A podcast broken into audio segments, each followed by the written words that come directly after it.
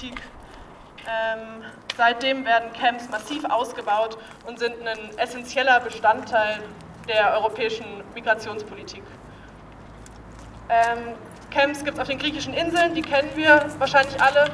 Sie gibt es aber nicht nur da. Die, äh, viele gibt es auch auf der sogenannten Balkanroute in Serbien und Bosnien. Eins davon ist Lipa. Davon haben vielleicht einige gehört. Das ist vor Weihnachten abgebrannt. Und seitdem wurden Tausende von Menschen dort zurückgelassen, wo das Camp einmal stand und müssen dort hausen im Winter und jetzt immer noch.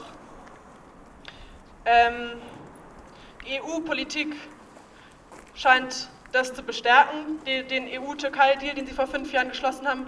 Jetzt gerade ähm, wurde unter der Schirmherrschaft der deutschen, ähm, deutschen, dem deutschen Vorsitz im EU-Rat ähm, der, des der New Pact on Migration beschlossen.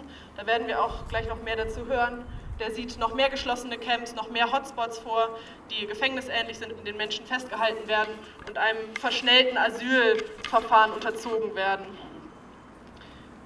Ähm, die Camp-Politik hört aber nicht auf, wenn Menschen in Europa ankommen, in ihren Ankunftsländern.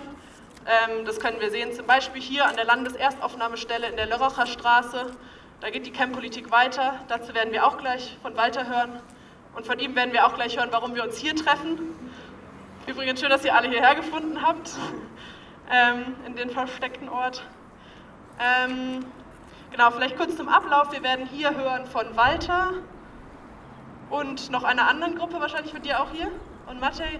Und dann machen wir uns auf den Weg und laufen zur Landeserstaufnahmestelle in der Lörracher Straße und werden dort nochmal von Black Lives Matter hören und vielleicht noch einen weiteren Redebeitrag.